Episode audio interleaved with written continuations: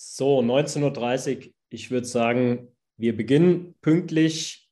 Herzlich willkommen zu unserem heutigen Webinar, zu dem ersten Webinar nach unserer kurzen Sommerpause. Ähm, schön, dass ihr wieder eingeschaltet habt, dass ihr mit uns heute Abend live ähm, das Thema Mineralien, wie wichtig sind Salz und Kuh wirklich zusammen mit Robert und äh, zwei Athleten von uns, beziehungsweise ein Athlet und ein Trainer, äh, zusammen das Webinar gestaltet uns im Anschluss natürlich wieder sehr gerne Fragen unten in dem Chat, unten rechts in dem Chat äh, stellen dürft. Wir beantworten die Fragen im Anschluss an den Vortrag von Robert.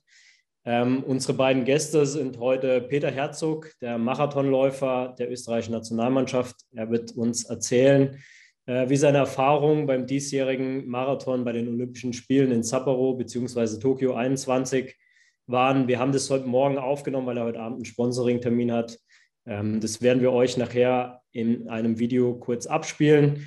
Und äh, im Anschluss an den Vortrag von Robert wird noch Philipp Seib, der Trainer von Laura Philipp, äh, uns kurz was erzählen aus den Erfahrungen vom Ironman auf Hawaii. Äh, die Laura ist schon in ihrem wohlverdienten Urlaub nach drei anstrengenden Wettkämpfen innerhalb von fünf Wochen. Ähm, Philipp hat sich bereit erklärt, uns im Anschluss auch ein paar Fragen zu beantworten und eben halt die Erfahrung mit Laura und seinen Athleten auf Hawaii auch ebenfalls bei extremen Bedingungen zu beginnen. Ich darf mich noch ganz kurz vorstellen. Mein Name ist Christian Neizert. Nicht schlimm. Mein Name ist Christian Neizert, ich bin Mitinhaber von Ministry of Nutrition. Und äh, ja, den Rest kann man lesen. Ich übergebe das Wort an Robert. Vielen Dank. Ich werde eure Fragen im Hintergrund sortieren und hoffentlich möglichst viele davon im Anschluss beantworten. Ähm, ja, viel Spaß, Robert, vielen Dank. So, jetzt habe ich schon die ersten Probleme, da ist es ähm, mit der Technik. Ja, herzlich willkommen. Mich freut es, äh, dass wir wieder im äh, Webinarbetrieb sind. Das erste Webinar. Ich muss auch zugeben, ich bin ein bisschen nervös. Äh, war jetzt doch eine längere Pause. Ähm, ja, kurz zu mir. Also ich bin ähm, Produktentwickler der Produkte von Ministry of Nutrition. Darum soll es heute aber nicht primär gehen. Ähm, wir versuchen wirklich das Thema mal äh, Salze, Mineralstoffe und Flüssigkeitsversorgung im Leistungssport. Natürlich gilt das auch für den Freizeitsport.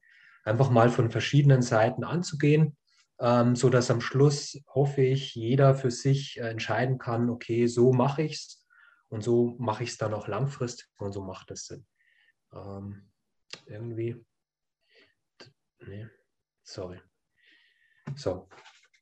Ähm, ja, vielleicht als, als erste Folie. Ähm, ganz, ganz lustig hier, äh, wie man vielleicht in den 80er Jahren gedacht hat. Ähm, das soll einfach nur zeigen, dass sich, und das freut mich sehr, dass sich denke ich, die Einstellung zum Thema Verpflegung während des Sports, äh, während des Trainings, auch während des Wettkampfs in den letzten Jahren massiv verändert hat. Also man nimmt das Thema wirklich ernst ähm, und das ist natürlich sehr gut. Äh, ich glaube, dass die Verpflegung ein ganz entscheidender Teil ähm, des Erfolgs auch ist und ähm, man kann es auch übertreiben wie hier. Aber ich denke schon, dass es einfach mal wichtig ist, zu schauen, um was geht es. Also wie schaffe ich Wissen? Wie sieht es die Wissenschaft? Wie sehen es vielleicht Kollegen? Wie machen es andere? Ähm, dann sollte man das Ganze ausprobieren. Ich glaube, für viele beginnt jetzt so die Zeit der Off-Season, für die Wintersportler natürlich nicht, für die Crosser auch nicht. Aber jetzt für den Triathlet oder den Radsportler oder den Läufer beginnt jetzt eher die Zeit der Off-Season. Also man kann Sachen ausprobieren.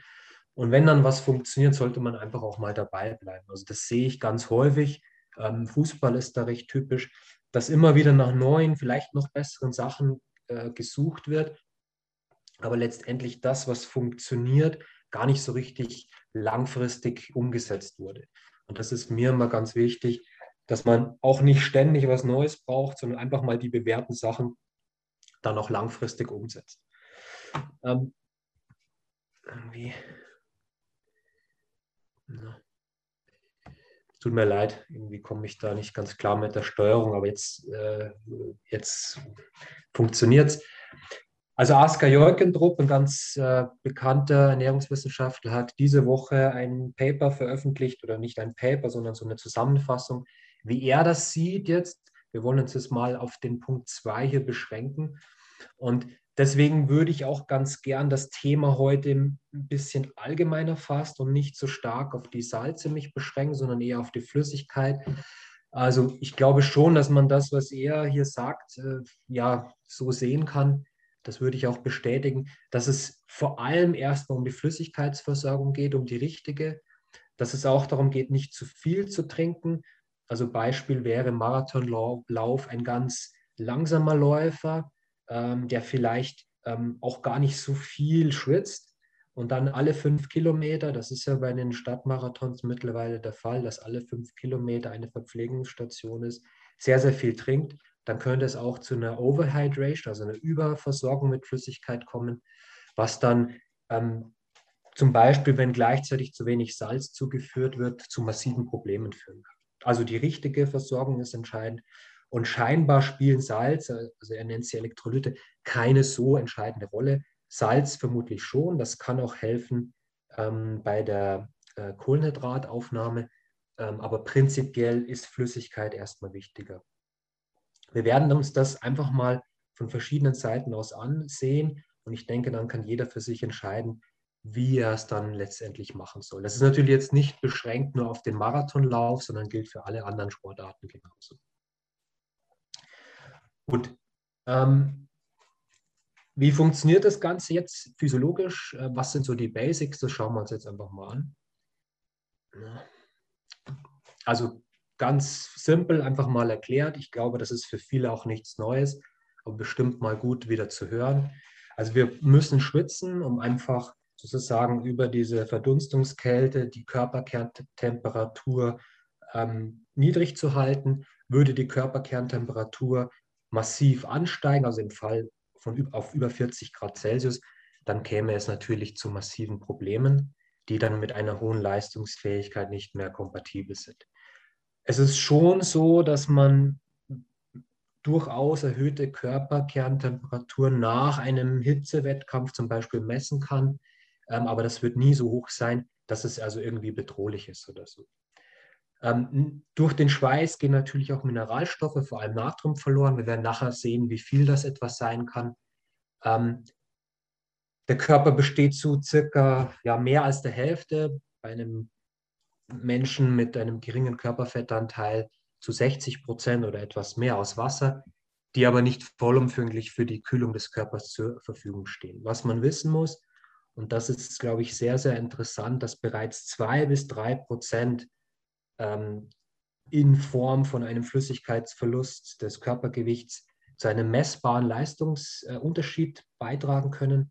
Und spätestens bei 10 Prozent ähm, kann sozusagen die Leistung nicht mehr aufrechterhalten werden. Also müsste man sofort stoppen, weil es zu einem Hitzschlag oder eben zu einem Anstieg oder massiven Anstieg der Körperkerntemperatur kommen würde. Ganz einfach Rechnung, 70 Kilo äh, Athlet, 2 Prozent, das heißt eineinhalb Liter Flüssigkeit, kämen schon einem Leistungsverlust gleich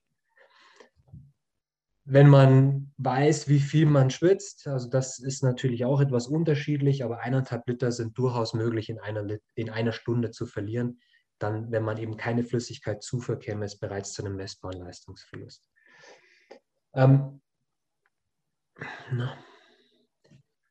Ganz interessant ist, dass der Natriumverlust, das werden wir uns nachher nochmal auch an der Physiologie der Schweiß, äh, Schweißdrüse sozusagen anschauen, ähm, sehr individuell ist und auch von vielen Faktoren abhängt. Also vom Trainingszustand, von der Hitzeadaptation. Wäre man also Hitze adaptiert, würde man weniger Salz ausscheiden, von der Körperoberfläche, von der Schwitzrate, auch vom Salzgehalt der Nahrung. Da wird immer diskutiert, ähm, ob äh, es gibt ja mittlerweile so Verfahren, wie man den Natriumverlust im Schweiß messen kann. Also man kann da seine Schweißprobe einsenden. Ähm, ich bin ein bisschen skeptisch, weil eben so viele Faktoren damit reinspielen, dass wahrscheinlich eine klare Aussage über eine Probe schwierig ist. Würde man das mehrmals machen, würde man das vielleicht bei verschiedenen Trainingseinheiten machen, unter verschiedenen Voraussetzungen, verschiedenen Trainingsphasen, käme man schon an einen relativ genauen Wert und könnte so seinen Natriumverlust ein, äh, einschätzen. Auch andere Salze gehen verloren. Das kennt man ja. Also Magnesium wird immer diskutiert, Kalium auch, ähm, Calcium etwas, auch Spurenelemente wie Eisen zum Beispiel. Ähm, aber das spielt in der Regel keine entscheidend große Rolle. Wichtig auch zu wissen, dass man über den Schweiß nicht nur Salze und Wasser ausscheidet, sondern auch äh, Harnstoff, geringe Mengen von Laktat, Alkohol, Arzneimittelreste und andere Giftstoffe und auch Schutzstoffe, die zum Beispiel für die äh, Befeuchtung sozusagen der Haut wichtig sind. Also der Schweiß ist sozusagen physiologisch wichtig und ist einfach auch gesund und gut, dass, dass der Körper das kann. Das ist ganz klar. Ähm, ne? Interessant ist nochmal, wenn man sich wirklich anschaut, ähm, wie viel der Körper schwitzen kann und dass im Prinzip ähm, eine intensive körperliche Arbeit, also zum Beispiel ein Wettkampf über mehrere Stunden, ähm, bedeuten kann, ähm, dass der Körper eine Menge an Wasser äh, verschieben muss, ähm, die etwa der Hälfte des Blutvolumens entspricht. Ähm, wenn das über mehrere Stunden hinausgeht, dann das gesamte Blutvolumen. Und wenn es zum Beispiel eine lange, eine lange Etappe bei der Tour de France ist, bei hoher Temperatur oder ein Ironman, dann kann es sozusagen bis zum Doppelten des Blutvolumens ähm, kommen, dass der Körper ähm, an Flüssigkeit ersetzen bzw. verschieben muss. Natürlich kann das Blutvolumen auch abnehmen ähm, und das würde dann bedeuten, dass eine, auf jeden Fall eine Leistungsminderung eintritt. Allein schon daher, dass einfach das Blut essentiell wichtig ist, um den Motor am Laufen zu halten und zum Beispiel den Sauerstoff zu den Zellen zu transportieren. Wie komme ich jetzt äh, zu einem Schweiß- und Salzprofil? Ähm, das ist sicher sehr wichtig und interessant, um einfach mal einschätzen zu können, welches Sportgetränk für den einzelnen Athleten gut oder weniger gut geeignet ist. Hier kann sicher sehr viel Natrum für den einen gut sein und für den anderen weniger günstig. Dazu muss man sich mal die Physiologie anschauen. Ähm, das müssen wir jetzt nicht im Detail machen, aber was sehr interessant ist, dass der Körper zunächst mal sogenannten isotonen Schweiß absondert. Das heißt, isotoner Schweiß hat also die gleiche Natriumkonzentration wie das Blut. Man kennt es aus der Laboranalyse. Also im Labor heißt es immer, der, der Natriumgehalt sollte irgendwo im Bereich von, ich meine, es sind 135 bis 145 Millimol liegen. Wenn man das mal umrechnet, bedeuten 140 Millimol, also der Mittelwert, etwas über 3 Gramm Natrium. Ähm, hier haben wir gerechnet mit 9 Gramm Natriumchlorid. Das heißt, dass der, die, äh, der Schweiß, der isotone Schweiß enthält 9 Gramm Salz. Da aber die Schweißdrüsen in der Lage sind, die sogenannten ekrinen Schweißdrüsen, einen Großteil was auch sehr individuell ist, kann man ihm jetzt sagen, dass der Schweiß das kann äh, schwanken zwischen äh, einem Drittel, was reabsorbiert wird, bis zu fünf Sechstel. Das heißt, irgendwo im Bereich von 300 Milligramm bis 2 Gramm Natriumverlust kann man bei einzelnen oder verschiedenen Sportlern messen. Ein Mittelwert liegt etwa im Bereich von 500 bis 700 Milligramm. Was auch noch interessant ist, um die Physiologie abzuschließen, dass äh, aufgrund eines nicht so hohen Wirkungsgrads in der Energieproduktion ähm, nur 25 Prozent der Nahrungsenergie tatsächlich in die Bildung von ATP umgesetzt wird und 75 Prozent in Wärmeenergie verloren gehen. Ähm, bedeutet also auch bei äh, Sportarten, wo ich jetzt nicht das Schwitzen wirklich merke, wie zum Beispiel beim Schwimmen oder bei kalten Außentemperaturen oder aber auch in der Höhe, ähm, muss ich auf auf den Flüssigkeitsverlust genauso achten. Ähm, beim Training in der Höhe ist es ganz interessant, dass ich natürlich durch die höhere Atemfrequenz, die höhere Atemtiefe, durch den geringeren Wassergehalt der Höhen Luft und die vermehrte Wasserabgabe die Lunge äh, viele Faktoren habe, die auf jeden Fall ähm, bei eventuell verminderten Durstgefühl dafür sprechen, dass ich hier besonders auf die Flüssigkeitsversorgung achte. Ähm, sorry.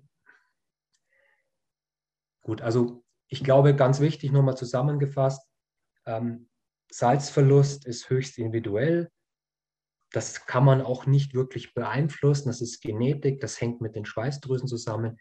Wie wird äh, das Natrium reabsorbiert, beziehungsweise wie viel wird ausgeschieden, wie viel wird äh, ja, abgesondert sozusagen und wie viel sollte ich dann ersetzen. Das muss nicht komplett ersetzt werden. Der Körper hat natürlich auch gewisse Salzdepots. Trotzdem ist bei einem sehr stark schwitzenden und sehr natriumhaltigen Schweiß ähm, ist kein Fehler, wenn man das Natrium ähm, zumindest zum Großteil wieder ersetzt. Da kommt natürlich immer, ich hatte letztes Mal ein ganz, interessante, äh, ganz interessantes Gespräch mit einem Sportler, der also sehr stark unter Krämpfen gelitten hat. Und wir haben versucht, mal die verschiedenen möglichen Ursachen ähm, ja, zu eruieren. Bei ihm war es tatsächlich das Salz in der Nahrung. Also er hat sehr salzarm gegessen. Er hat kaum Salz in, im Training zugeführt. Und ein Ändern dieser Gewohnheit konnte bereits ja, ihm sehr, sehr helfen, dass er seine Krämpfe losgeworden ist. Aber das ist nicht bei jedem der Fall. Also ganz wichtig, es hat immer oder es kann ganz viele verschiedene Ursachen haben. Ein großer Faktor ist natürlich Flüssigkeit. Das heißt, wir haben vorhin schon gelernt, wenn ich natürlich äh, die Hälfte meines Blutvolumens einbüße, was nicht der Fall ist, aber rein, also sozusagen übertragenen Sinne. Ähm, wenn also die zumindest auch nur ein Teil sozusagen des Sauerstofftransports zu der Muskulatur ähm, nicht mehr optimal funktioniert, wenn der Nährstofftransport nicht mehr optimal funktioniert, dann kann es hier zu, zu Problemen der Muskelfunktion kommen. Kohlenhydrate spielen eine große Rolle. Das heißt, wenn die Leistung sehr hoch ist, wenn ich einen hohen Kohlenhydratumsatz habe, wenn ich aber leere Glykogenspeicher habe oder auch bereits bei halbleeren Glykogenspeichern, kann es hier zu einer Krampfanfälligkeit kommen. Wir beobachten häufig eine höhere Krampfanfälligkeit ähm, bei Sportlern, die einen hohen Anteil an sogenannten Fast-Twitch-Fasern haben, jetzt, äh, im Vergleich zu Sportlern, die eher so dem, also einen höheren Anteil von Slow-Twitch-Fasertypen haben. Ähm, Wäre zum Beispiel typisch für einen Fußball, da haben wir also eher den Sprinter, der ein bisschen krampfanfälliger ist, vor allem wenn es äh, das Spiel in die Verlängerung geht, zum Beispiel gegenüber dem Marathonläufer, der so sehr typisch dieser Slow-Twitch-Faser ähm, optimierte Sportler ist, der so eher weniger häufig mit Krämpfen zu tun hat. Aber auch das ist möglich. Ähm, eine Überbeanspruchung der Muskulatur ist typisch. Man kennt das, wenn man also die ersten Rennen, die Radsportler sprechen da immer davon, die ersten Rennen im Frühjahr sind Krämpfe vielleicht etwas häufiger als dann, wenn man vielleicht fünf, sechs Rennen schon gefahren ist. Also man muss sich an die Belastung gewöhnen und das ist auf jeden Fall äh, ja, essentiell wichtig, natürlich auch interessant in der Vorbereitung auf die Kämpfe. Mineralstoffe können eine Rolle spielen, hier vor allem das Natrium, vielleicht Kalium ein bisschen, Magnesium, Calcium, also das hat man früher gedacht, aber das scheint nicht der Fall zu sein. Ähm, also heute weiß man, dass ein Muskelkrampf eher durch Nervenimpulse und nicht primär durch einen Magnesiummangel entsteht. Wie gesagt, Flüssigkeit kann eine Rolle spielen, Kohlenhydrate, eventuell Salz, aber Magnesium in der Regel nicht. Mögliche Faktoren sind auch noch enge Schuhe, vielleicht kaltes Wetter, also äh, sehr komprimierende Socken. Also einfach, wenn es zu einer eingeschränkten Blutzirkulation kommen könnte, dann könnte das eine Rolle spielen. Interessant ganz hier, das habe ich aus der Runners World, ähm, Gurkenwasser oder ein, generell eine sehr saure Flüssigkeit könnte eventuell kurzfristig bei einem Krampf helfen, ähm, weil man davon ausgeht, dass die Nervenimpulse, die sozusagen durch das, den sauren Geschmack im Mund weitergeleitet werden, auch einen möglichen Effekt haben könnten auf die Nervenimpulse, die sozusagen die, die äh, Muskulatur ansteuern und da kurzfristig eine Linderung ähm, ja, herbeirufen können. Wichtig ist, dass man da relativ viel braucht, also einen Milliliter pro Kilogramm Körpergewicht. Das muss man natürlich mögen und das muss man vorher mal ausprobiert haben. Und wenn man vielleicht gar nichts hilft, wäre das eine mögliche, äh, ja, eine Lösung möglicherweise. Gut. Ich habe hier ein Bild, ähm, das haben wir vom, vom Team Leopard. Das ist äh, ein Fahrer, der 2019 im Team war. Ähm, also man sieht ja sehr, sehr typisch, dass das auf jeden Fall ein Fahrer sein dürfte, bei dem die äh, Reabsorption von Natrium über die ekrinen Schweißdrüsen nicht so gut funktioniert. Wie gesagt, lässt sich kaum beeinflussen. Äh, Hitzeadaptation wird eventuell ein bisschen ein, ein, Faktor sein, der da das verbessert, aber prinzipiell sich das nicht beeinflussen. Das ist eben ein Fahrer, der viel Salz verliert. Und das kann man sicher auch dann bei sich selbst feststellen. Bin ich eher ein Fahrer, der zum Beispiel nach dem Hitzetraining, das, wo das Trikot so aussieht, oder ist das selten zu sehen oder gar nicht zu sehen? Das sind auch Fragen, die man sich stellen muss, also oder stellen kann. Ähm, und man könnte hier sozusagen ein Athletenprofil erstellen. Also erst einmal interessant, schwitze ich sehr, sehr viel. Ähm, ist mein Trikot nach dem Training oder Wettkampf weiß von Schweißrändern? wie man jetzt gerade gesehen hat bei unserem Sport. Sind Muskelkrämpfe überhaupt ein Thema? Vor allem, wenn es zu hohen Belastungen kommt oder wenn ich sehr viel schwitze bei hohen Außentemperaturen. Ist es typisch, dass ich eher Lust habe auf salzige Nahrung, vor allem bei und nach dem Sport? Man könnte auch mal sich äh, überlegen, ob man sein Gewicht ähm, misst, also vor dem Sport, nach dem Sport, am nächsten Tag.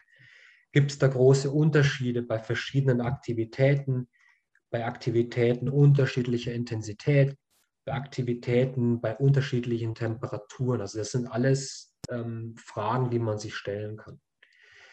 Kommt es häufiger vor, dass ich bei oder nach Belastungen mit Übelkeit zu tun habe, mit Unwohlsein, mit Schwindel, ähm, vor allem dann, wenn ich viel geschwitzt habe?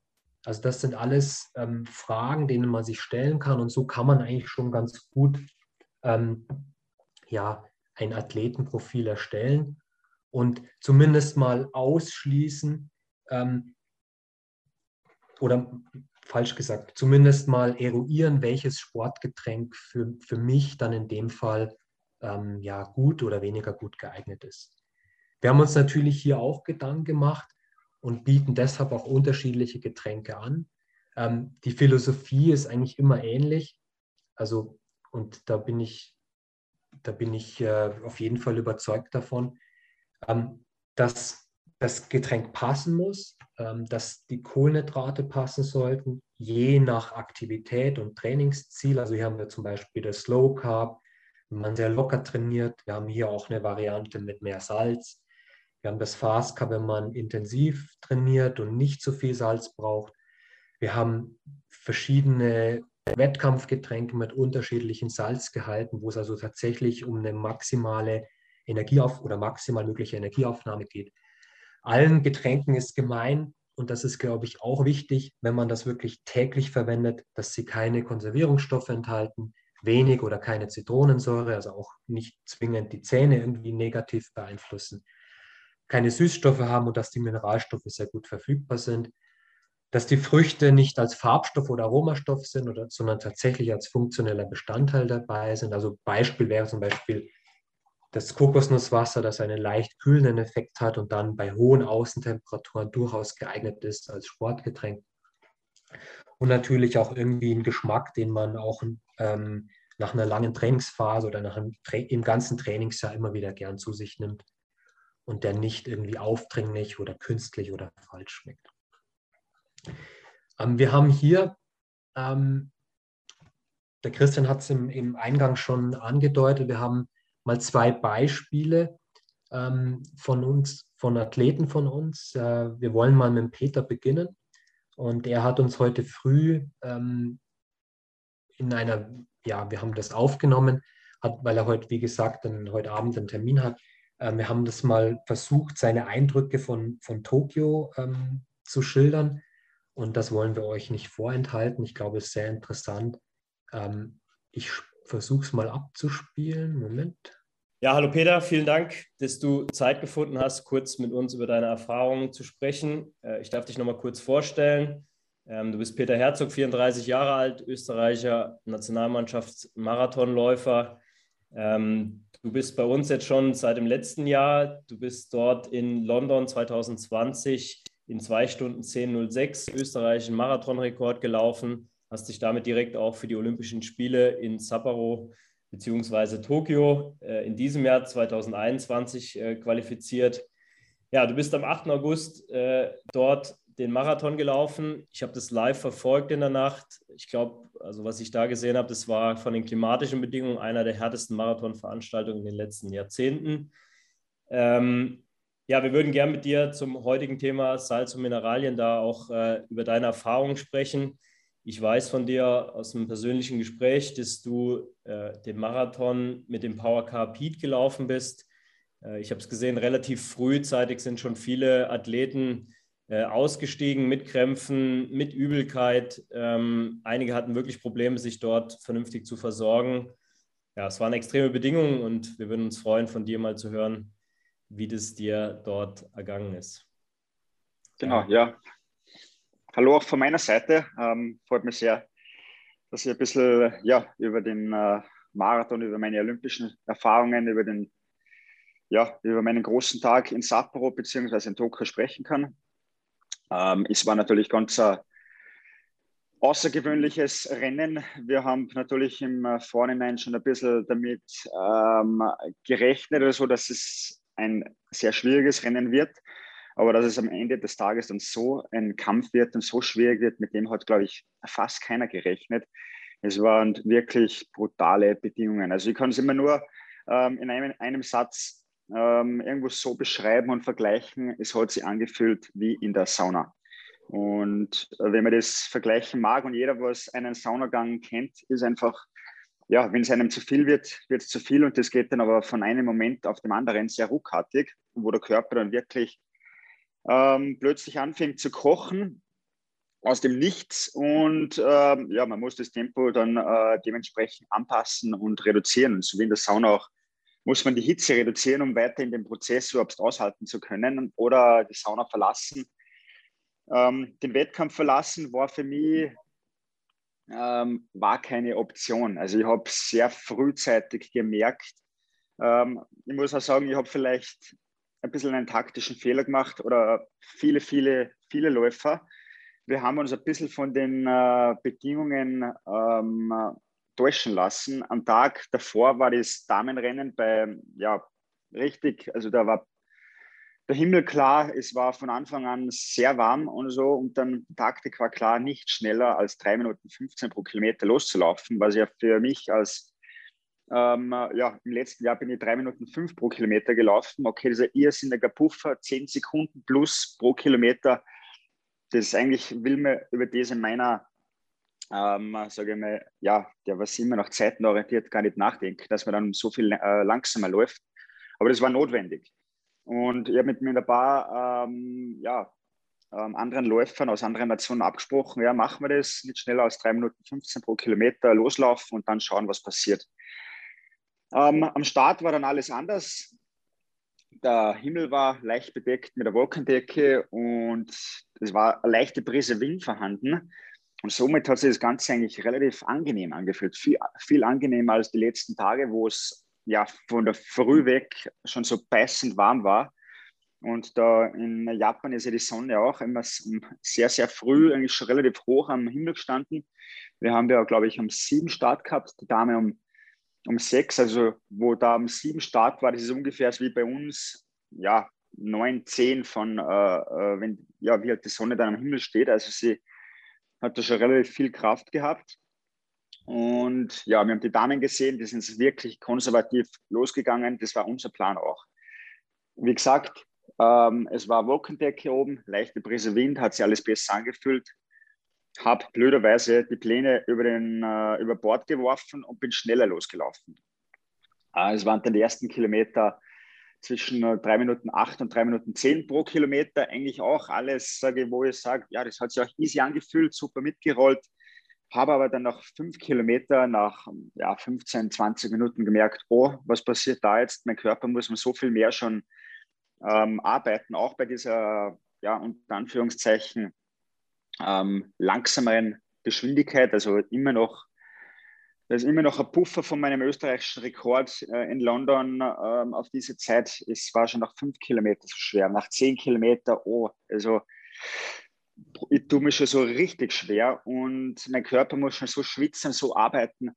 Ähm, und bei 15 habe ich gemerkt, äh, das wird ganz, ganz ein langer Tag. Wenn ich jetzt nicht sofort irgendwo was äh, verändere und die Geschwindigkeit reduziere, also ich kann jetzt, ich habe mir da entschlossen, dann, dass ich jetzt nicht mehr auf Biegen und Brechen versuche, ähm, diese Gruppe zu halten und ähm, ja, einfach versucht, das Rennen, weil das Gefühl war bei Kilometer 15 schon so, wie sonst in einem Marathon, okay, vielleicht bei Kilometer 25, Kilometer 30, wo ein schon richtig alles wo der Körper schon so richtig kämpft und wo man dann halt ja mit, mit Kämpfen die letzten zehn Kilometer noch alles rauspressen kann. Und die Erfahrung habe ich mittlerweile, das geht es dann für einen Marathon einfach ähm, nicht aus. Ich habe das Tempo drosseln angefangen, um, ja, weil der Körper eh schon immer richtig ähm, gekonnt hat. Und ab Kilometer 15, 25 ist losgegangen dann, dass viele Läufer am Straßenrand gesessen sind, auf der Straße gelegen sind die was einfach wahrscheinlich versucht haben, mit Biegen und Brechen ähm, das Tempo weiterhin hochzuhalten. Und ja, denen hat es dann einfach irgendwann den Stecker gezogen. Und das wollte ich tunlichst vermeiden. Ich wollte unbedingt das Ziel sehen das, ähm, und den Abschluss so irgendwo aus diesen großartigen letzten Jahren hervorrufen und äh, das auch feiern. Ganz egal, ähm, mit welcher Zeit, dass ich dann ins Ziel gekommen bin ähm, oder mit welcher Platzierung. Das war mir einfach dann sehr, äh, sehr, sehr wichtig. Aber es hat so viele Top, Top, Top-Läufer, die was doch noch einmal um einiges stärker sind in der besten Liste von der Zeit her als ich. Dann wirklich auch mit. Das sind dann Sondre Moen, der Norweger, 205-Läufer, zwei mit 218 ins Ziel gekommen. Und, ähm, aber das ist kein Einzelbeispiel. Hat alles so runtergeholt. Desi Abraham, ähm, mittlerweile ein sehr guter Freund, Trainingskollege von mir, 206-Läufer, der ist bei Kilometer 25 plötzlich mitten auf der Straße gelegen.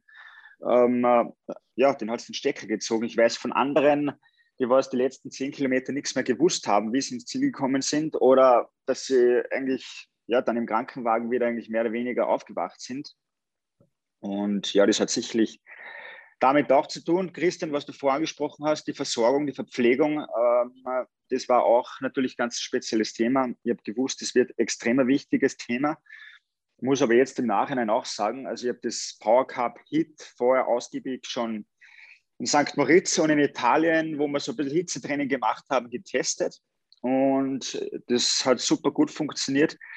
Ähm, es war sicherlich ganz entscheidender Punkt an dem Tag. Und da muss ich im Nachhinein auch sagen, da war ich vielleicht ein bisschen zu inkonsequent, auch dann wieder mal äh, mit der Verpflegung, ähm, dass ich ja auch, ich, ich, hätte ein bisschen mehr noch in meinen Körper äh, reinbringen können und somit ein bisschen mehr aufnehmen ähm, können. Aber die Schwierigkeit war einfach, ich glaube, durch die schwierigen Verhältnisse, man war so am Limit. Ich habe dann auch zwischendurch gemerkt, also ähm, ja, wo einfach dann Übelkeit hochkommt und ähm, der Magen ein bisschen verrückt spielt. Das ist aber ganz normal in dieser Belastung. Wenn du so am Limit bewegst, das ist einfach dann die Schwierigkeit, dass das dann auch wirklich genügend und deine immer deine 150 Milliliter alle fünf Kilometer ähm, äh, zu dir nimmst, auch wenn es dir vielleicht gerade schlecht geht, wenn es dir schon wieder schlecht ist. Und äh, da hätte sicherlich ähm, eine Spur konsequenter sein müssen. So wie letztes Jahr in London, da war ich London oder das Jahr zuvor dann in Berlin, da war ich absolut konsequent und habe immer geschaut, dass ich die ähm, erforderlichen Milliliter zu mir bringe ähm, und äh, so meinen Körper immer wieder ähm, auffülle. Äh, was in Sapporo und in Tokio dann natürlich auch das Thema war Kühlung. Also wir haben dann versucht, immer Eiswürfel zu bekommen, Eiswürfel in die Hose rein, Wasser drüber, Wasser drüber, ja, kurzfristig okay, insgesamt dann für die Schuhe ähm, weniger okay, weil es dann im Schuhwerk ein bisschen rutschen angefangen hast und ich habe dann auch blaue Zehen bekommen, weil ich im Schuh nicht mehr den Halt gehabt habe. Also das waren alles so kleine zusätzliche Herausforderungen. Ähm, irrsinnige große Herausforderung gewesen, aber das bleibt mir natürlich für immer und ewig, dieses Rennen in Erinnerung. Ja, vielen Dank für deine Ausführungen. Also ich war wirklich da beeindruckt. Äh, es sind nicht so viele, Athleten ins Ziel gekommen. Ich weiß nicht, ich glaube, weniger als die Hälfte sind ins Ziel gekommen, vielleicht ein Drittel der Athleten, die gestartet sind. Also es war wirklich extrem, da zuzuschauen. Da nochmal ganz großen Respekt, dass du da durchgekommen bist. Wir haben auch äh, Anfang des Jahres ein Webinar mit dir zusammen gemacht über die Marathonverpflegung. Da haben wir schon ausführlich über das Thema gesprochen. Ähm, wir haben auch speziell für diese klimatischen Bedingungen, Robert hat da das Power Carb ja nochmal angepasst, hat das Power Carb Heat nochmal entwickelt. Robert, vielleicht auch nochmal kurz zu dir, ähm, warum du da äh, speziell halt das Power Carb Heat entwickelt hast, was da der Unterschied ist. Ja, das ist ja heute auch so, so ein bisschen das Thema. Ähm, also ich glaube nicht, dass man pauschalisiert jetzt ein Getränk für jeden Sportler und für jede Bedingung empfehlen kann.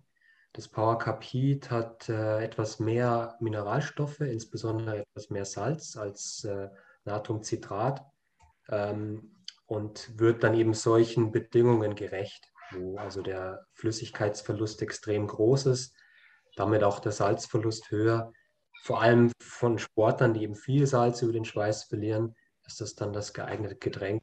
Wir haben auch noch äh, Kokosnusswasser beigesetzt, also ein kühlendes pflanzliches Element, und das war so die, eigentlich so das Tokio-Getränk oder in dem Fall das Sapporo-Getränk. Äh, so ist das gedacht. Ähm, wie bei allen anderen Sachen sollte man das vorher ausprobieren. Das hat der Peter gemacht.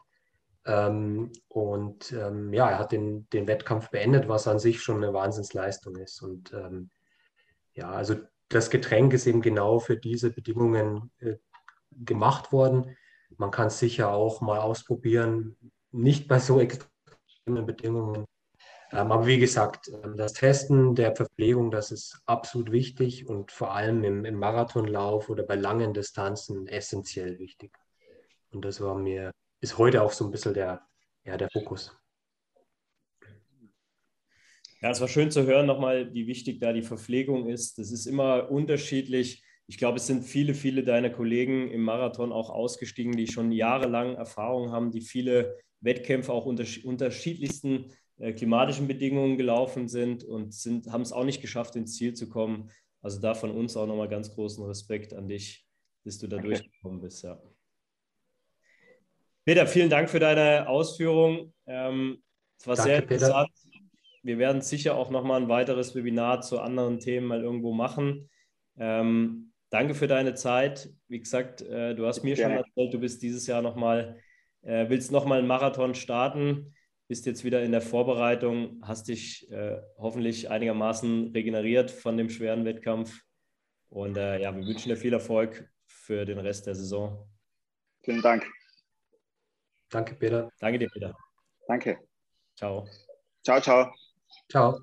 Äh, die Laura ist Europameisterin geworden in Finnland. Dann hat sie noch in Zell am See eine 70.3 Ironman-Distanz gewonnen und nochmal einen draufgesetzt und sich schon die Quali für Hawaii 2022 im Herbst geholt. Ähm, auch dafür nochmal herzlichen Glückwunsch. Es war ein sehr anstrengendes Programm. Wie gesagt, Sie sind in Ihrem wohlverdienten Urlaub. Du hast dich bereit erklärt, uns ganz kurz, wir hatten es schon mal in einem Webinar äh, zur Wettkampfverpflegung im Ausdauersport mit Laura angesprochen. Da hat Laura ganz kurz so über ihren, äh, ihre Erfahrung in Hawaii mit dem harten Klima, mit den extremen Klimabedingungen gesprochen. Ähm, wir wollten das Thema nochmal aufgreifen, auch als Beispiel, wie das unter Extrembedingungen sein kann, dass man denkt, man muss da vielleicht nochmal irgendwas Besonderes, was Extras machen. Äh, vielleicht könntest du uns da nochmal über euren, äh, ja, über eure Verpflegung und euren Nutrition-Plan äh, was erzählen. Vielen Dank. Ja, hallo, guten Abend. Ganz herzlichen Dank für die Einladung, Chris. Ähm, ja, ich, ich, ich versuche es kurz zu umreißen. Ähm, wir, wir haben uns auf Hawaii 2019 vorbereitet und das war Lauras erster Ironman oder erste Teilnahme auf Hawaii, der zweite Ironman. Und ähm, wir waren natürlich vom Klima vorgewarnt, ähm, waren aber beide selbst quasi Hawaii-Rookies, ich als Trainer, sie als Athletin. Ähm, und haben versucht, uns dort bestmöglich vorzubereiten, haben uns mit der ganzen Hitzeadaptation ziemlich viele Gedanken gemacht, also von Darmgesundheit bis zu dem, was man eben nachführen muss. Und ähm, im, im, Rückblick haben wir eben festgestellt, dass, dass uns ein Fehler unterlaufen ist. Ähm, und zwar in, in dem Maße, dass wir, sage ich mal, Laura übersalzen haben. Ähm, und ich denke, das, das hat mehrere Faktoren gehabt. Das einmal Laura sich schlichtweg einfach super gut angepasst hat durch die vier Wochen auf Maui. Ähm, das heißt, Hitzeadaptation führt auch dazu, dass sich der Schweiß, Schweiß die Schweißrate beziehungsweise das, was im Schweiß drin ist, anscheinend äh, anpasst.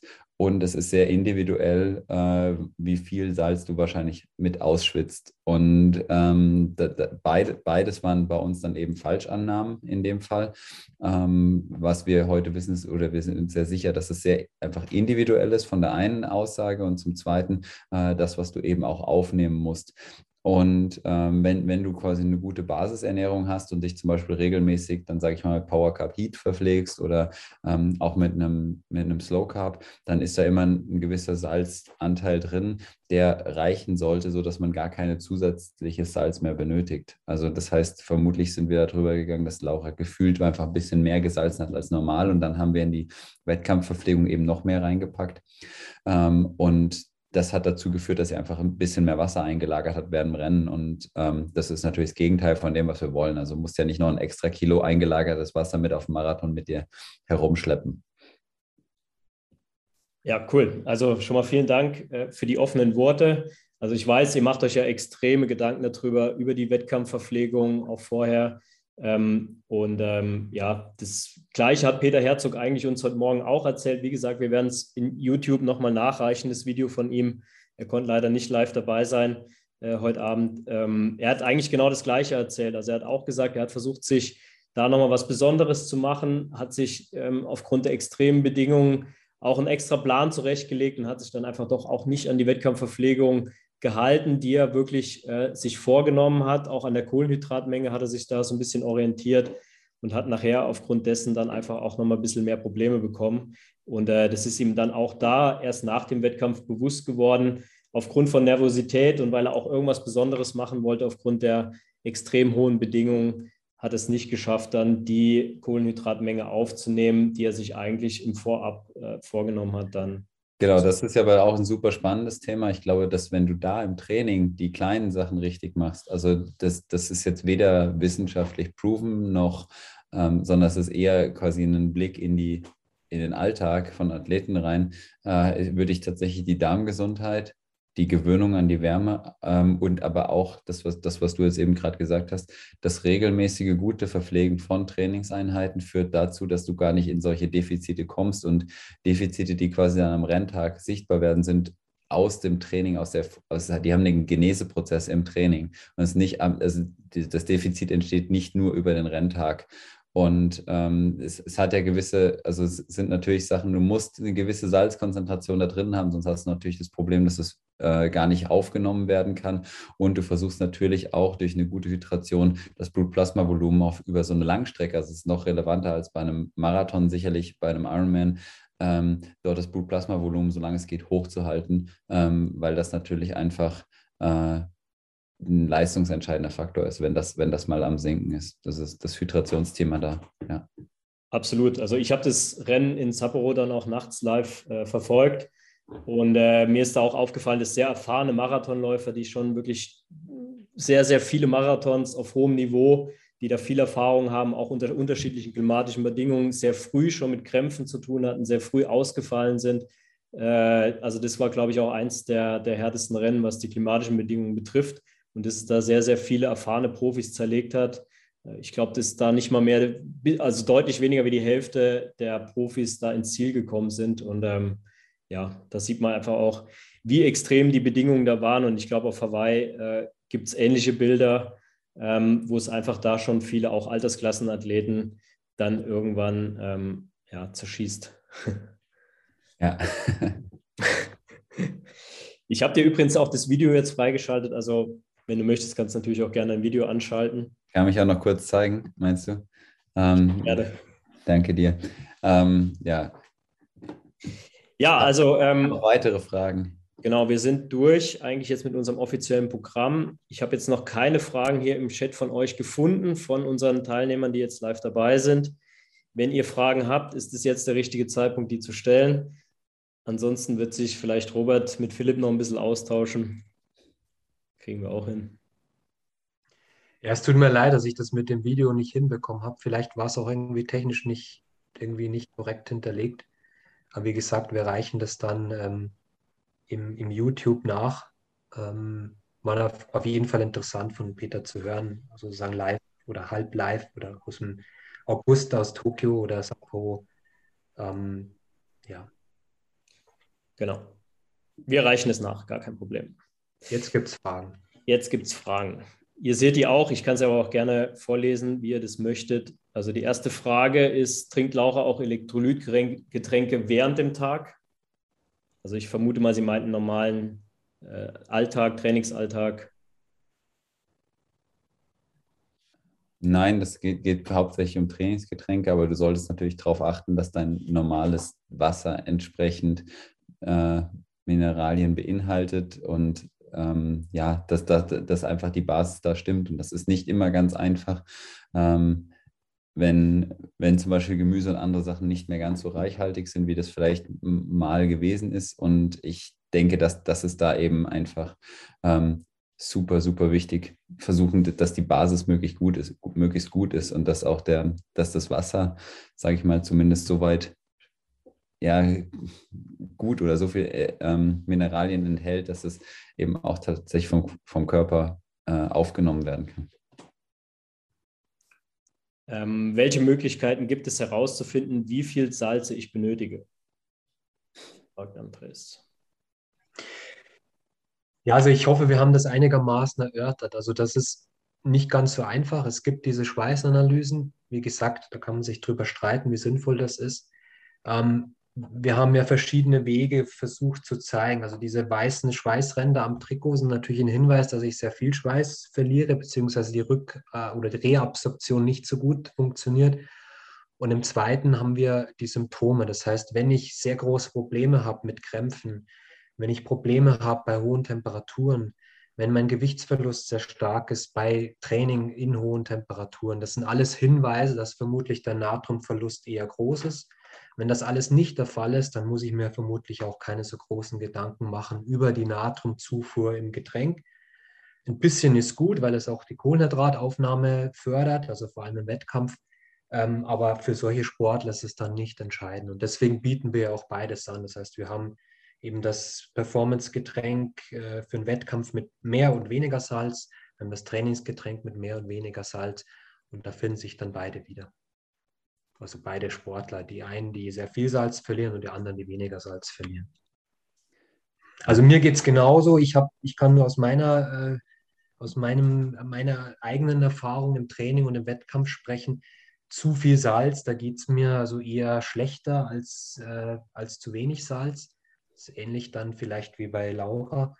Ähm, ein bisschen Salz ist sicher kein Fehler. In meinem Fall ist zu viel Salz nicht günstig ich kann es nur aus eigener Erfahrung sagen, ich habe nie Salzränder am Trikot. Also das, das deckt sich dann schon irgendwo.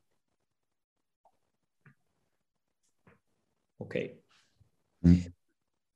Äh, wie steht es mit der notwendigen Salzverpflegung bei Ultraradrennen wie 24-Stunden-Rennen? Philipp, du oder? Ja, also kann ich gerne machen. Ähm, also ich, glaub, ich glaube tatsächlich ist die Frage hier, also grundsätzlich ist die Sache, es sollte eigentlich gar nicht dazu kommen, dass es im Rennen zu den Problemen kommt, sondern das ist ein Hinweis darauf, dass in der Basis was nicht stimmt. Und wenn die ja. Basis im Alltag gut gesetzt ist, solltest du mit einem normal gesalzenen, also was, was Robert jetzt eben beschrieben hat, mit einem normalen Natriumgehalt in deiner Sporternährung, also beispielsweise im Power Cup, was jetzt so eine klassische 24-Stunden-Rennverpflegung wäre, neben vielleicht ein paar Riegeln, ähm, solltest du auskommen und da nicht zu nicht, nicht zusätzlich zuführen müssen. Und es gibt ja noch eine Sache, wenn du halt zu viel Salz hast, hast du natürlich auch die Schwierigkeit, dass Salz auch wieder Wasser bindet. Also das darfst du auch nicht vergessen von, von der Funktion. Und dann hast du die Schwierigkeit, dass sich natürlich, ähm, dass, dass der Darm quasi Flüssigkeit aus der Peripherie holen muss, um das Salz zu lösen. Also das ist tatsächlich jetzt auch nicht ganz so cool. Deswegen wäre ich da einfach grundsätzlich zurückhaltend. Robert, möchtest du es ergänzen? Also ich, ich, bin, ich bin da jetzt nicht ähm, auf dem ähm, 150-prozentigen wissenschaftlichen Stand, deswegen darfst du da gerne als ähm, Chef der Ernährung äh, nochmal einhaken. Ich glaube, bei einer Übersalzung würde es unter Belastung vermutlich auch tatsächlich zu Übelkeit kommen. Äh, also im Prinzip das gleiche wie bei einer Untersalzung, das gleiche Symptom. Hm. Also irgendwo ein Mittelweg ist vermutlich der richtige. Wie gesagt, also wir haben es ja im, im Webinar erörtert, es gibt schon Menschen, die sehr, sehr viel Salz verlieren über den Schweiß, ähm, die sehr, sehr viel schwitzen gleichzeitig. Also da macht dann etwas mehr Salz in der Versorgung auch im Wettkampf durchaus Sinn. Ähm, bei vielen macht's, ist kein spezielles Getränk oder so notwendig. Okay. Ähm, dann haben wir eine Frage von Nico. Ihr habt mal von einem Tool gesprochen, mit dem man seine Wettkampfverpflegung erstellen kann. Ist das schon verfügbar? Vielleicht kurz schnell einstreuen. ja, es ist noch nicht ganz, es ist noch nicht ganz äh, marktreif, aber es, ist, es wird verfügbar sein ähm, und äh, es wird auf den Markt kommen. Ja. Also im Prinzip kannst du mit dem Tool natürlich das Training auch steuern, was die Ernährung angeht. Also du lädst deine Einheit hoch und das Tool sagt dir, wie viel hast du verbraucht, wie viel Kohlenhydrate brauchst du, wie viel Fette hast du umgesetzt, wie viel Energie solltest du zuführen. Ähm, und du siehst natürlich bei intensiven Einheiten auch, ähm, ja, wie viel du umsetzt tatsächlich, kannst das dann auch entsprechend trainieren, also train the gut. Also ist natürlich interessant zu sehen, so schnell kann ich fahren, zum Beispiel bei einem längeren Wettkampf, ohne leer zu gehen, so viel muss ich zuführen. Das sollte ich irgendwo mal ausprobiert haben. Ähm, ist interessant natürlich für Trainingslager, für Etappenrennen, also wo immer dann, wenn viel Energie umgesetzt wird, um einfach eine Idee zu bekommen, wie viel habe ich verbraucht, wie viel muss ich zuführen. Und interessant auch, weil man ein, zum Beispiel für ein, für ein Zeitfahren im, im, im Ironman ein Pacing haben kann. Also man kann sagen, okay, ich kann so und so schnell fahren, ohne dass ich so viel verbrauche, dass ich komplett leer gehe und dann vielleicht den Marathon gar nicht mehr laufen kann. Also das sind alles Faktoren, die damit oder alles Aspekte, die damit ja zeigbar sind oder die man rechnen kann. Ähm, und wir werden das bald auf den Markt bringen. Ja. Okay, danke. Ähm, wenn Calcium und Kalium keine Rolle spielen, reicht dann die bekannte Messerspitze Kochsalz, um das Getränk bei geringem Natriumgehalt anzureichern? Prinzipiell ja. Ähm, die Frage ist halt, ob Kochsalz so gut geeignet ist. Also eigentlich äh, geht es nicht um das Chlorid, sondern prima um das Natrium. Ähm, vermutlich ist Natriumcitrat besser, weil es auch ein bisschen sozusagen basisch ist und den, äh, die Magensäure ein bisschen dämpft. Das kann durchaus ein Problem sein bei hohen Belastungen. Ähm, aber prinzipiell ist die Spitze, Messerspitze Kochsalz dann schon eine Möglichkeit, ähm, dürfte aber vermutlich dann etwas zu wenig sein. Und es ist halt auch nicht so leicht zu dosieren. Das heißt, die Getränke, die auf dem Markt sind, die haben das schon so so genau sozusagen portioniert, dass das genau passt. Und mit der Messerspitze kann man sich dann vielleicht vertun oder ist dann doch mehr oder weniger. Aber prinzipiell ja, wie gesagt, ob NaCl, also Kochsalz, das Beste ist, ist halt fraglich. Okay, dann haben wir noch eine Frage von Julia. Ist die Salzaufnahme von einem Gramm pro Stunde ein guter Anhaltspunkt bei einer Langdistanz? Ein Gramm pro Stunde, also das ist auch wieder die Frage, welches Salz, also NaCl, ähm, ist ja zum Großteil Chlorid ähm, und nur etwa 3 Gramm Natrium. Wenn ich ein Gramm habe, also wenn ich mit Natriumchlorid, also Kochsalz rechne, dann wären es etwa 300 Milligramm pro Stunde. Das wäre so eher im unteren Bereich pro Liter. Ähm, wenn sie jetzt jemand ist, der eben nicht so salzhaltig schwitzt, würde das ganz gut passen, ja. Okay, genau, eigentlich aus dem Grund haben wir das Thema auch aufgenommen, weil uns viele immer nach Natrium, nach der Versorgung halt von Mineralien halt fragen. Und ich glaube, das ist auch der Grund gewesen, warum wir das hier heute nochmal so, äh, auch in dem Vortrag von Robert ja erörtert haben. Ähm, man sieht es einfach an den Fragen, das ist sehr, sehr, sehr. Ich gehe ich geh gerne auch nochmal zurück. Ja. Moment. Ups.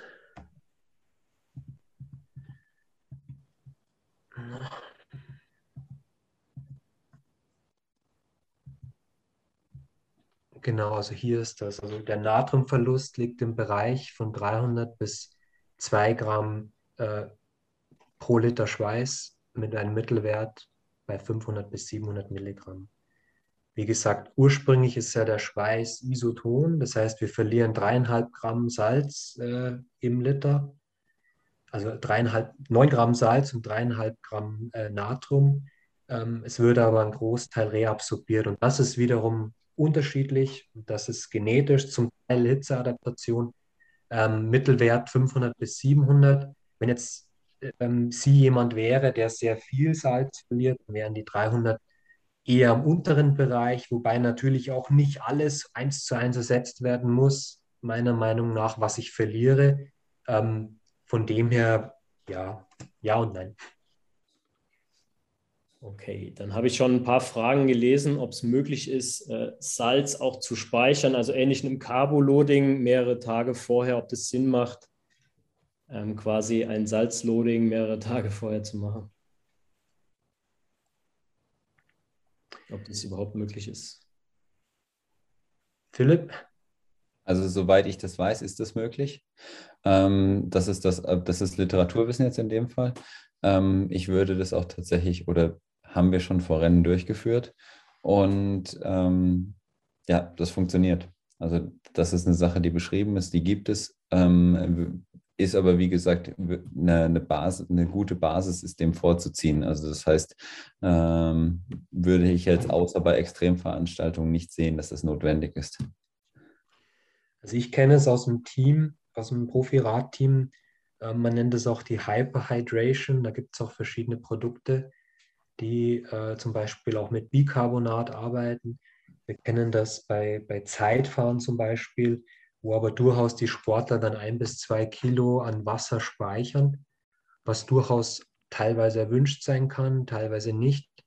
Ähm, also man muss das dann wirklich von Fall zu Fall sehen. Ja. Ähm, prinzipiell fühlt sich das alles natürlich, das ist eine rein persönliche Meinung, fühlt sich natürlich ähm, das alles ein bisschen komisch an, wenn ich auf einmal zwei Kilo mehr habe. Bei einem sehr schmalen, äh, bei einer schmalen Läuferin oder bei einem, bei einem schmalen Bergfahrer ist das doch relativ viel. Ähm, und das kann natürlich dann auch nach hinten losgehen. Okay. Ich würde auch hier in dem Fall vielleicht noch ergänzen, dass es in meinen Augen andere Limiting Factors gibt. Also es sollte man eher gucken, dass das alles smooth durchläuft und ähm, dass gr grundsätzlich der Fokus da eher hingeht, äh, gesund und ich würde da nicht in die Extreme reingehen. Die, die, die Limit, also die, wenn man von so einem Bottleneck-Phänomen, das sehe ich häufig an anderer Stelle, äh, als eben gerade hier beim Salz, sondern das ist eher ein Faktor, wo wenn man da nur einen kleinen Fehler macht, das kann einem das gesamte Rennen zerstören. Ähm, Andreas fragt, wo ist aus eurer Sicht das Problem mit der Natriummessung per Sweet-Test oder Schweißtest?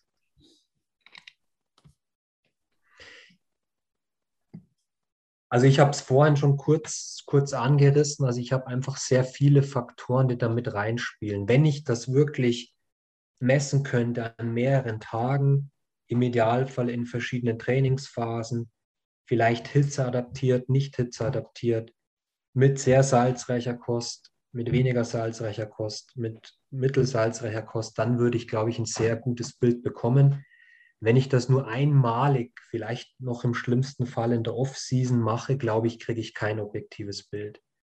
Ähm, ich würde wahrscheinlich sehen, dass ob ich jemand bin, der eher viel Salz äh, schwitzt oder jemand, der eher wenig Salz schwitzt, ähm, das wäre vermutlich eine Aussage, die ich treffen kann. Aber ob es dann ganz genau sein muss und in dem Fall auch kann, da bin ich etwas skeptisch. Aber prinzipiell, wenn ich das machen will und wenn ich die Information haben will und vielleicht auch die Möglichkeit habe, das mehrmals zu machen, wie, wie beschrieben, dann kann das schon sinnvoll sein. Ja.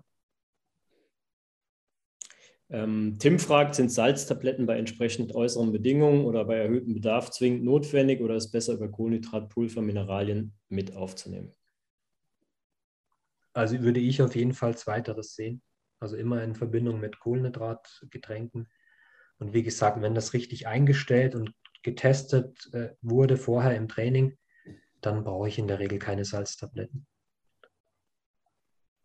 Dann noch eine Frage an Philipp von Bernd. Ähm, du hast soeben von Wasser gesprochen, das gut aufgenommen wird. Gibt es da Kennzahlen bzw. welche Inhaltsstoffe sollte das Wasser da haben?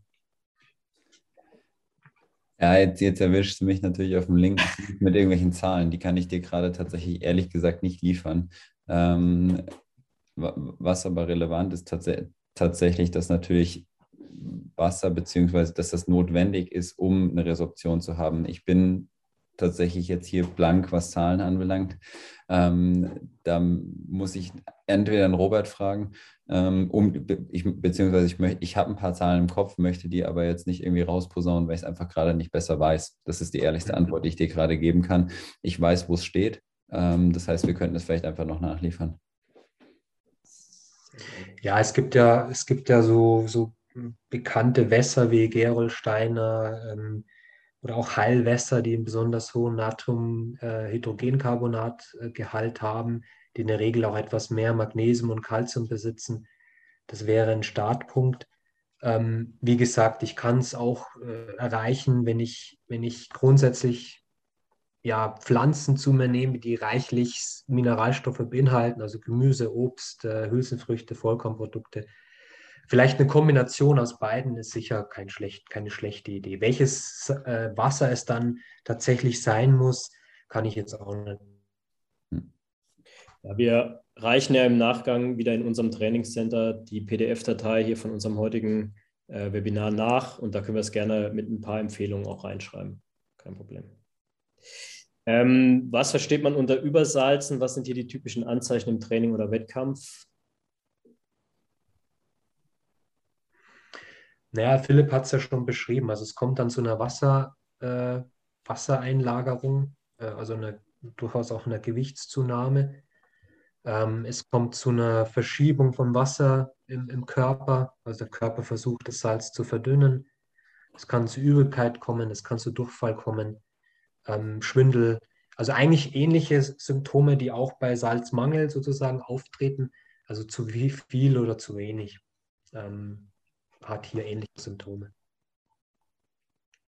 Die Ödeme würden zum Beispiel auch kommen, wie ich es am Anfang beschrieben habe, das gibt es, also es gab meines Wissens sogar auch ähm, in den frühen 80er Jahren Todesfälle bei Stadtmarathons, wo also ganz langsame Läufer bei jeder Verpflegungsstelle wirklich viel Wasser getrunken haben, in dem Fall natriumfreies Wasser, kohlenhydratfreies Wasser und dann tatsächlich zu viel Wasser im Körper hatten ohne genügend Natrium. Und das natürlich achtmal in großer Menge, das kann dann schon zu zu Problemen kommen, also tatsächlich auch zu Gehirnödemen in dem Fall.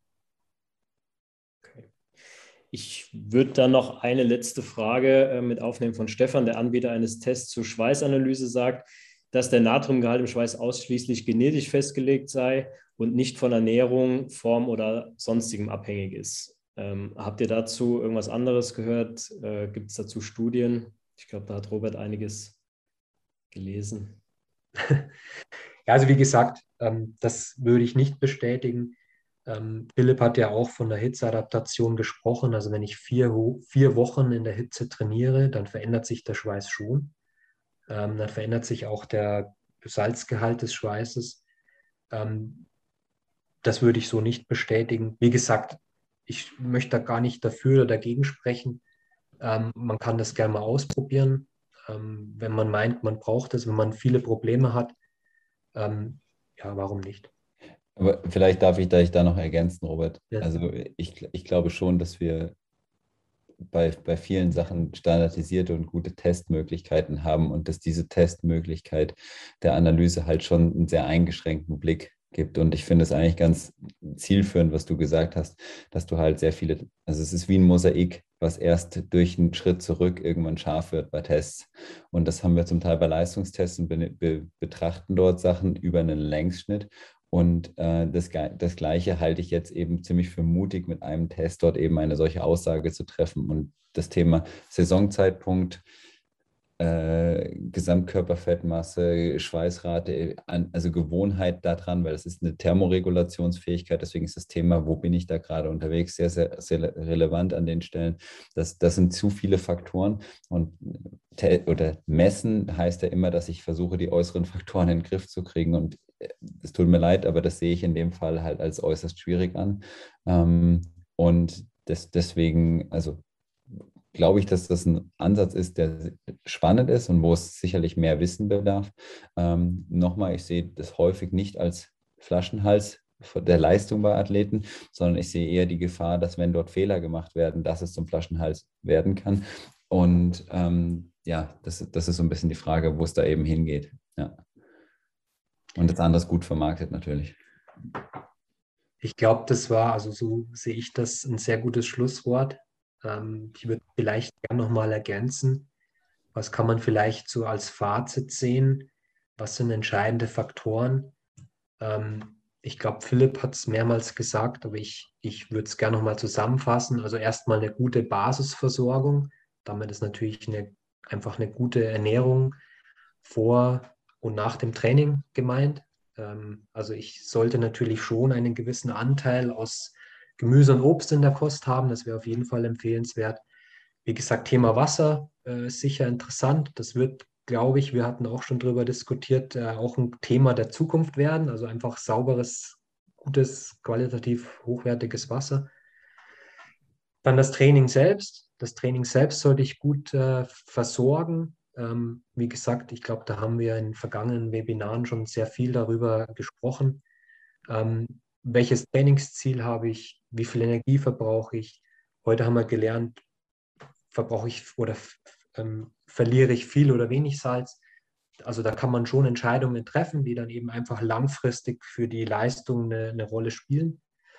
Ähm, und dann natürlich alle anderen Faktoren auch. Also ähm, das, der berühmte Flaschenhals, also es ist eben nicht nur das, das die Salzversorgung, sondern alle anderen Faktoren auch, die für die Leistung eine große Rolle spielen. Ich glaube, so kann man es äh, ganz gut zusammenfassen. Super. Dann bedanke ich mich. Vielen Dank, Philipp, dass du nochmal die Zeit gehabt hast äh, oder dir die Zeit genommen hast, mit uns die Fragen zu beantworten. Danke auch nochmal für das Statement von Laura das du heute überbracht hast.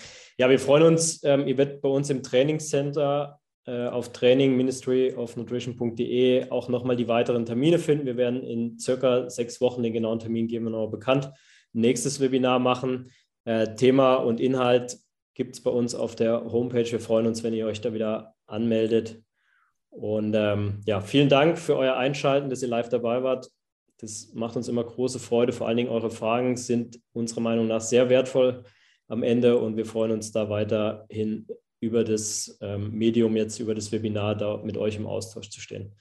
Danke, Robert, für deine Recherche im Vorfeld und deinen Vortrag. Vielen Dank, Christian. Danke, Philipp.